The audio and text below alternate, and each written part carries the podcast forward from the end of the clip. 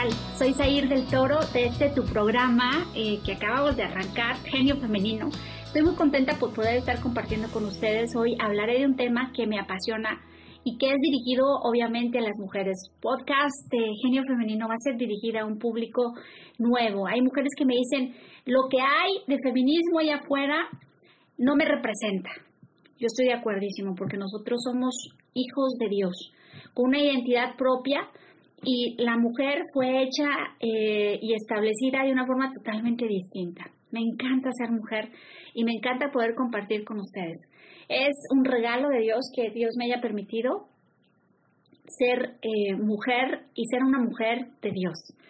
Tenemos una gran bendición poder conocer a esta increíble mujer a la cual le llamaron prostituta por errores de identidad, fíjense más, errores de identidad, porque realmente a María Magdalena, que es la mujer a la cual vamos a, poner como ejemplo el día de hoy, no se le da el lugar que le corresponde. El nombre de María Magdalena se deriva de Magdala, un pueblo pequeño que está situado a las orillas, a orillas del lado de Tiberiades.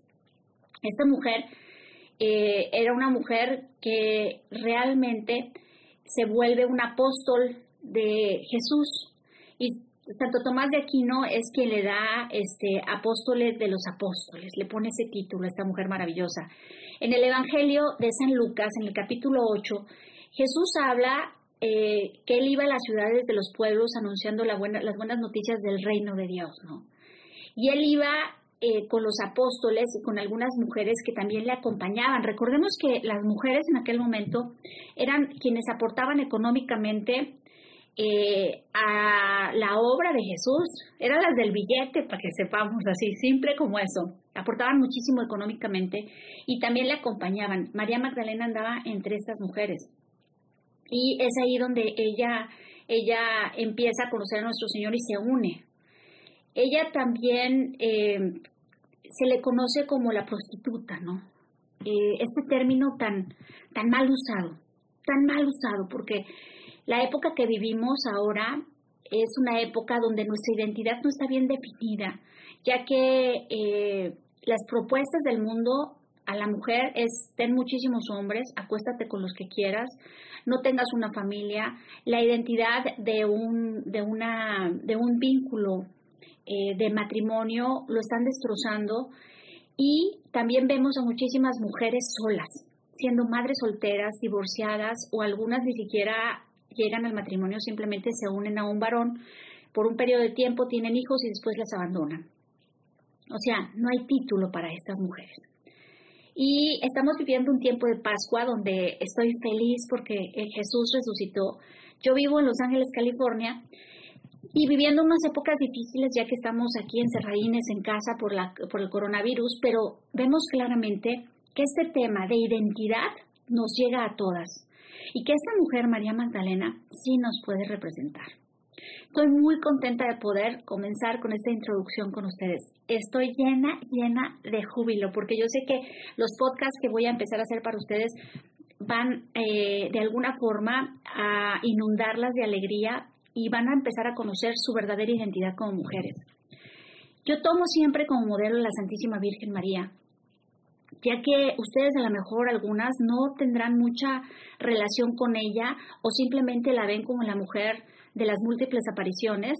Entre las más conocidas para nosotros obviamente es, Guadalupe, en México Lourdes, en, en Francia y Fátima obviamente en Portugal, ¿no? Pero en realidad María es más que ello. Yo tengo un programa también donde me especializo en hablar y tocar temas profundos sobre la mujer. Y esto es lo que vamos a hacer en Genio Femenino. Tratar así que de deshuesar de dónde vengo y a dónde voy. Porque yo fui creada a imagen y semejanza de Dios. Pero sin embargo, tengo un tiempo y una formación distinta al varón. Y no tengo por qué estar discutiendo ni peleando con él, porque somos un complemento. Somos un complemento increíble. Entonces vemos claramente que María Magdalena estaba profundamente enamorada de Dios. Nosotros como mujeres sabemos que cuando amamos, nosotros nos levantamos a todo. Y el primer día de la semana, María Magdalena, de madrugada, se levantó y se fue al sepulcro después de la crucifixión de nuestro Señor, donde acompañaba valientemente, óyeme bien, valientemente a la Santísima Virgen María. ¿Cuántas veces vemos que los hombres se acobardan? Si de algo nosotras las mujeres somos conscientes es de la valentía que tenemos y el valor que tenemos. Dar luz a un hijo no es cualquier cosa. Yo veo a esas mujeres que tienen cuatro o cinco. He conocido una mujer que tenía 23 hijos. Una mujer entera, una mujer fuerte, una mujer inteligente, una mujer con una visión. Y tú dirás, ¿qué inteligencia tiene tener 23 hijos? Amaba su familia y era una mujer eh, de Michoacán, por cierto. Saludos a los que nos vayan a escuchar por allá por Michoacán.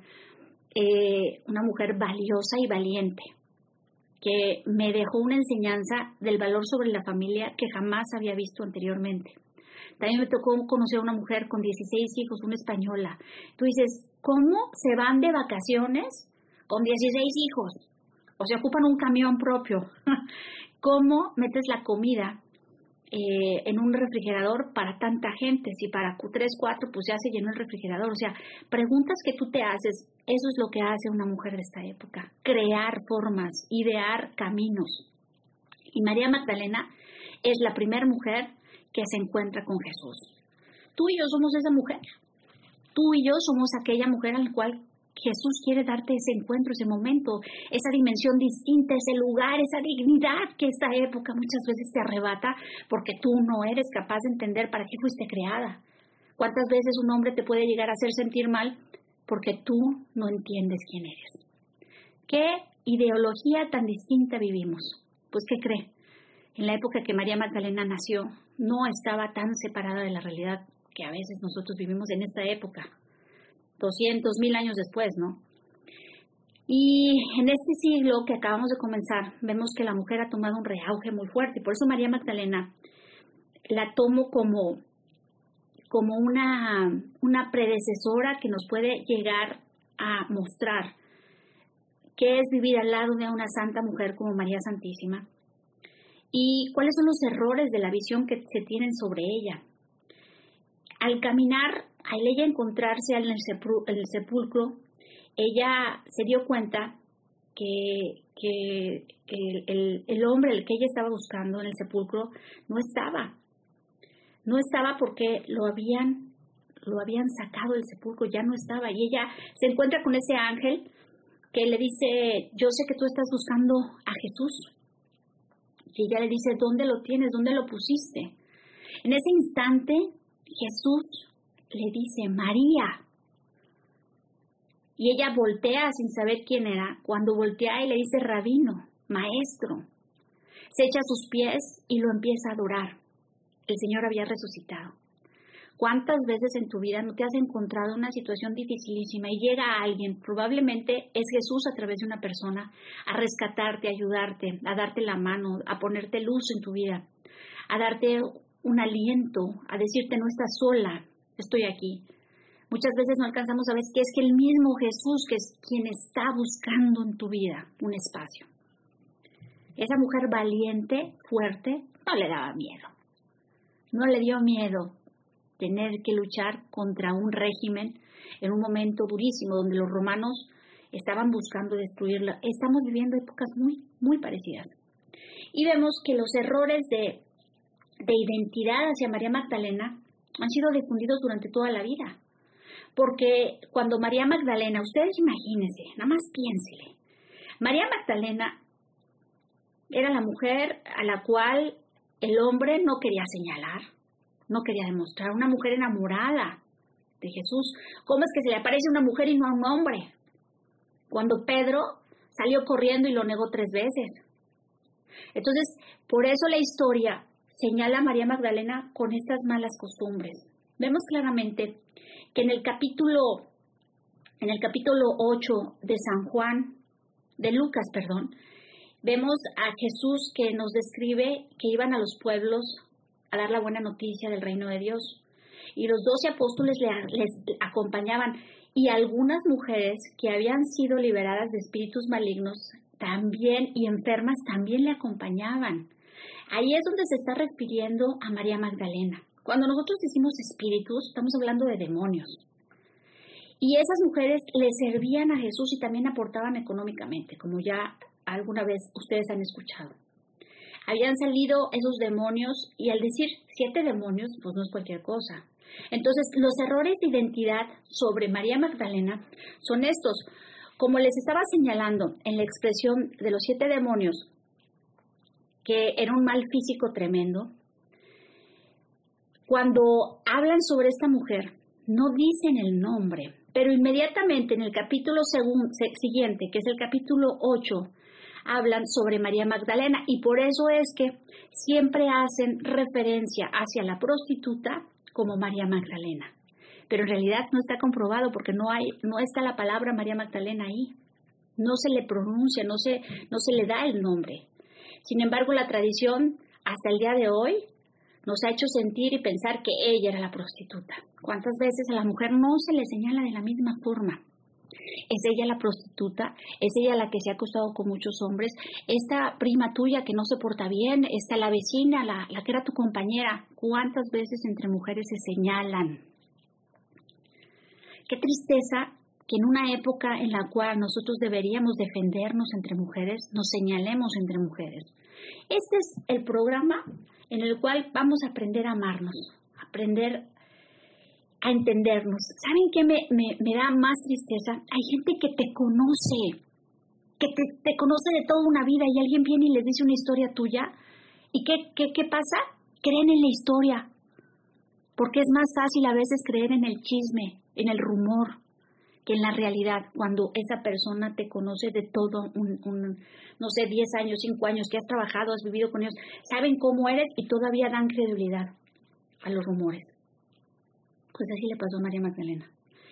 El Evangelio que nos narra el día de ayer y el día de hoy, nos damos cuenta que esto es un gran error que se ha llevado a través de la historia. Qué historia tan dura para la mujer. Qué forma tan fuerte ha sido golpeada, ¿no? Eh, una mujer que llegó a la santidad y que el Papa eh, Francisco en el año 2016, óigame usted, el año 2016, estamos en el 2020, y hasta el año 2016, la, eh, o sea, la iglesia le, le da un memorial a María Magdalena se le festeja el día 22 de julio, pero esto empieza a, suceder a partir del 2016, anteriormente no se le daba ese lugar. ¿Cuántos años en la historia han pasado para que dentro de, de los capítulos o los momentos o los días festivos se le diera un lugar especial a esta mujer? Que subrayara la, la revelación que Dios hace, el momento tan especial que hace cuando se le aparece a una mujer entonces, cuando nosotros pensamos en María Magdalena, ¿cuál es el título que la, la prostituta? No te acuerdas de ella como la mujer que, a la cual se le aparece Dios. Qué increíble forma de revelarle algo. Qué misión tan grande le da a María Magdalena. Entonces, ahí estamos confundiendo. María Magdalena no era la prostituta. Y hasta el día de hoy, la iglesia ha dejado eso así como que medio por encimita. Entonces me gusta muchísimo este punto para que también podamos comparar las cosas que esta época vivimos, ¿no? Otro de los puntos, sabemos que también pensamos en María Magdalena cuando vemos la conversión de la mujer que ungió a nuestro Señor con aceite, que derramó aceite y perfume sobre los pies de Jesús y que ella entró a un notable lugar donde estaban los fariseos y con lágrimas se recogió y se puso los pies de Jesús y se los secó con sus cabellos. Nuestro Señor era huésped en esa casa de notable fariseo, como ya les había dicho, y esa conexión tan grande en ese texto, eh, alcanzamos a entender también que era María Magdalena, sin ninguna conexión, sin ningún texto, María Magdalena fue identificada como la prostituta sin nombre. O sea, de entrada ya le pusieron el título. Pero existen además eh, otros equívocos, como la propuesta del cardenal que hace el, cardenal Rabaisi. Este cardenal dice nos hemos equivocado toda la historia sobre María Magdalena y por eso es que les estoy haciendo estos señalamientos, porque la existencia equívoca de esta forma de ver a María Magdalena nunca ha sido comprobada. ¿Y por qué la dejan así? Porque, vamos a ser sinceros, el machismo siempre existió. Y era mejor eh, que ella fuese conocida como la mujer de los siete demonios, la mujer que, que se había arrepentido, la mujer que había sido prostituta, la que le iban a apedrear, y no como la mujer a la cual se le aparece Dios. Fíjense la diferencia gigantesca. Y para ti y para mí, María Magdalena, de hoy en adelante va a ser la mujer que a la cual se le aparece Dios. Además, si ella hubiese sido la prostituta, la, todo lo que los títulos que le han puesto, ¿qué importaba? Dios no vino por esas mujeres buenas, vino a sacar a la mujer que está debajo, elevarla y darle la dignidad sin importarle lo que hubiese hecho. Porque usted ve a San Pablo? San Pablo era un asesino. Sin embargo, se le dio un lugar notable, segundo. ¿Quién era Pedro? Un hombre cobarde que negó a Dios. Sin embargo, fue el primer papa. Entonces, Jesús no ve el pecado, no ve lo que se hizo, sino la renovación que se hace. Y eso es lo que yo quiero que tú aprendas, mujer. Que sin importar qué fue lo que hiciste y dejaste de hacer, tú tienes una dignidad que nada ni nadie puede pisotear. Y esto me lleva a comprender y a entender que Jesús tiene un plan para mí distinto. Que no importa lo que yo haya hecho, haya dejado de hacer, tiene un plan absolutamente que no se compara con lo que yo alcanzo a entender sobre mi persona. Tú vales mucho y no vales por lo que tú tienes, sino por lo que Dios va a hacer a través de ti y a través de tu libertad. María Magdalena, vemos también en el Evangelio el momento terrible y dramático que vive con Jesús cuando acompaña a su madre, a la madre de, Jesús, al Calvario. Qué valentía de mujer, todos salieron corriendo. Solo los que amaban realmente a Jesús lo acompañaron. Y tú dices, ¿cómo, cómo el hombre puede conocer a una persona y después negarla? Lo mismo que hablábamos hace un, momento. ¿Cuántas veces alguien hace un chisme de ti y salen todos corriendo? Así le pasó a Jesús. Entonces es increíble esto. El amor que ella le tenía al Señor. Ella acompaña al Calvario a Jesús junto con otras mujeres y al lado de su madre. Esta proximidad con María Santísima la hace entender que no era lo mismo vivir en el estado de santidad al lado de su madre que vivir sin entender qué era, lo que Jesús había vivido. María Magdalena, al habitar, se cree que María Magdalena muere en Éfeso, eh, en la última casa de la Virgen, porque después de que Jesús deja su testamento, oye bien, deja su testamento. Y tú dices, ¿cuál es el testamento? Jesús deja a su madre, hereda a su madre a todos nosotros. Nos hereda lo más preciado, lo más amado, lo más fuerte, y ella toma su parte del testamento. Se queda al lado de María Santísima, la acompaña.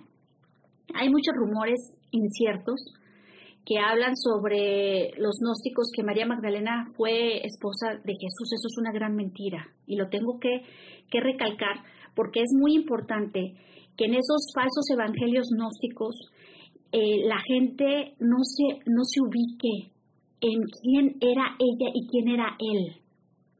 Si Jesús hubiese tenido esposa, hubiera tenido demasiadas oportunidades de hablarnos en los evangelios sobre la esposa que él había tenido. Sin embargo, jamás pronunció palabras sobre esposa. Nos habló sobre hermanos, nos habló sobre primos, nos habló sobre su madre, mas jamás mencionó sobre esposa. Entonces nosotros no le podemos poner una suposición o un rumor o un chisme para acabar pronto a Jesús y tampoco esta mujer. Estas son de las cosas que tenemos que empezar a aprender como mujeres de esa época a proteger a otras. Yo no le voy a levantar un falso a una mujer nada más porque me dijeron, ay, porque dicen. Hay que levantar ese espíritu de unidad, ese espíritu de amor a través de los ejercicios de esa humanidad que nosotros tenemos, de ese amor hacia nuestro prójimo, de esa espiritualidad que debemos de desprendernos de nosotros mismos para poder alcanzar una pureza y una sanación y así haya hecho algo alguien que no estaba correcto, aprender a perdonarle.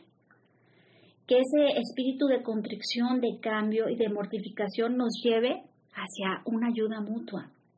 El valor que tú le des a una mujer que está cerca de ti va a cambiar totalmente su espíritu, su ética, su moral, su visión, porque se va a sentir apoyada. Tener paciencia a una mujer cuando está pasando por dolores y por pruebas fuertes es esencial. Jesús la tiene todo el tiempo. Y Jesús vino a darle la dignidad a una mujer, no como ciudadana de segundo o de tercera, sino de primera. María Magdalena fue la mujer a la cual Él se le aparece. Esa mujer a la cual renuncia al pecado, se entrega al bien, deseando su salvación y la salvación de los demás. Porque ser santo no significa cambio yo. ¿Cuándo han visto un santo de misa? Pues no, esos no existen. La fe que María Magdalena tenía, el amor que ella le mostraba, la esperanza y el deseo de la vida eterna, que obviamente María Magdalena percibe junto a Jesús, no era cualquier cosa, pero lo aprende al lado de él. En tres años Jesús le habló a, todos a todas las, regiones de Israel. ¿Cuántos de ellos tomaron el mensaje y lo siguieron? Pocos. Jesús nos separaba, a ver, a ver si cambia, a ver, vamos a darle tres o diez años, a ver si cambia, ¿no? Jesús nos trajo la palabra, nos muestra y nos señala el camino correcto. Así es que yo quiero darte las gracias porque te estás dando cuenta que un encuentro verdadero con Dios significa también voy a cambiar. ¿Qué estoy haciendo mal? Mientras los doce discípulos se daban vuelta y salieron corriendo, con excepción de Juan, entonces once. Uno lo entrega, entonces estamos hablando eh, de diez, temblando. Los hombres son cobardes, ¿eh? aunque algunos van a escuchar este programa, eh, el hombre es cobarde. Sin embargo, unido con un hombre y una mujer, somos una fuerza que no la derroca nadie. Entonces tenemos que aprender que ni yo soy mejor que un hombre, que ni un hombre es mejor que yo. Al contrario, somos la unidad perfecta. Por eso Adán y Eva fueron unidos a través de la costilla de Adán. Y es ahí donde nosotras también me va a tocar enseñarles a través de teología del cuerpo esa identidad como mujeres que es totalmente distinta. Y, María Magdalena tenía muy, pero muy bien formada este, este concepto. Mientras que los discípulos salieron corriendo, ella tenía una fuerza y sabía perfectamente que tenía una responsabilidad. Yo te pregunto a ti, mujer de hoy, ¿tú sabes tu responsabilidad en este día, en esta época? ¿Sabes qué te toca hacer para poder ayudar a los demás? A veces no quisiéramos hacer lo que nos toca hacer. A veces quisiéramos vivir tranquilas, que él te mantuviera a alguien, pero después de un tiempo te das cuenta que eso no te va a dar la alegría, porque cada una de nosotras nos da la misión. A María Magdalena le dice Jesús, vuelve con mis hermanos y háblales de mí. Y, le dio exactamente esa misión. Jesús le confió una misión. A ti te está confiando una misión el día de hoy. ¿Qué misión te da Jesús? El cambio de vida. La alegría de sentirte protegida, cuidada y escogida. O sea, ahí te voy. Jesús te escogió. Jesús te ve. Jesús te ama. Es María Magdalena, quien viene a anunciarte esto a tu corazón. Proclamar la resurrección de nuestro Señor, esa fue la misión de ella. Sin embargo, a veces no entendemos esto. Jesús resucitó. Yo no sé cómo lo sientes el día de hoy, pero yo me siento llena de alegría por poderte llevar este mensaje a través de Genio Femenino. Tú y yo vamos a tener charlas padrísimas. Me va a encantar poder tener contacto contigo. Escríbeme a mis redes sociales es Sair del Toro, S-A-I-R, no H, no Z. Entonces, S-A-I-R del Toro. Me encuentras por Twitter, me encuentras por Instagram y me encuentras también por Facebook. Siempre contesto. Si me escribes, yo siempre te voy a contestar. También hay videos por ahí que si te metes a Google vas a encontrar videos míos. Algunos tengo solamente unos tres. Voy a empezar a hacer unos videos para ustedes, mujeres de esta época, para que podamos intentar, intentar y empezar a caminar en un feminismo distinto, en un genio. San Juan Pablo II encuña esta palabra genio femenino porque la identidad de la mujer tiene estas características, tiene una maternidad impresionantemente bella, tiene una receptividad que es absolutamente distinta a la de un hombre, donde alcanza a percibir lo más íntimo, lo más perfecto, lo más santo, lo más bueno, lo mejor. También alcanza a entregar esa generosidad, esa palabra, generosidad. ¿Cuántas mujeres no se quitan el bocado de la boca para dárselo a alguien más, a un hijo? Una mujer muere por sus hijos, ¿no? Entonces, alcanzo a ver que esta palabra genio femenino va a entrar en tu corazón de una forma eh, como, como agua fresca que va a reestructurar esa mala visión que tenemos de un feminismo equívoco de esta época. Y María Magdalena también tenía una visión e-, equívoca en épocas pasadas, sin embargo el Papa Francisco le da un cambio y le da un lugar muy especial, una reverencia que antiguamente no se le daba a ella. Increíble, increíble, me encanta eso. María Magdalena proclama esta palabra, el Señor resucitó, y hoy es esa palabra la cual nosotros estamos tocando hoy. Y le vamos a pedir a Santa María Magdalena que nos ayude a sacar lo mejor de nosotras, que nos ayude a encontrarnos con un Cristo que está vivo y que quiere salir al encuentro nuestro. Y que además de un encuentro nuestro, también quiere revelarnos nuestra propia misión. ¿Cuál es tu misión? Cada una de nosotras tiene una, una época distinta donde tal vez tú eres ama, ama de casa, tal vez trabajas, tal vez tienes una carrera. No tiene nada de malo que te quedes en casa, no tiene nada de malo que seas una mujer exitosa, no tiene nada de malo que seas un estudiante. O sea, que lo que tú tengas en el momento en que estás viviendo el día de hoy, lo vivas con mucha dignidad y mucha alegría, sabiendo que es un regalo divino y que viene desde el cielo y que nadie ni nada te lo puede quitar. Y se llama dignidad. Y se llama el regalo de la naturaleza, que es distinta a la del varón y que nos regala la complementariedad perfecta para poder ser felices dentro de una familia y un matrimonio. Me despido de ustedes, su hermana en Cristo, Sayer del Toro. Gracias por haber escuchado este podcast. Esperemos muchos podcasts de estos, primero Dios, y un abrazo gigante y contáctenme. Gracias.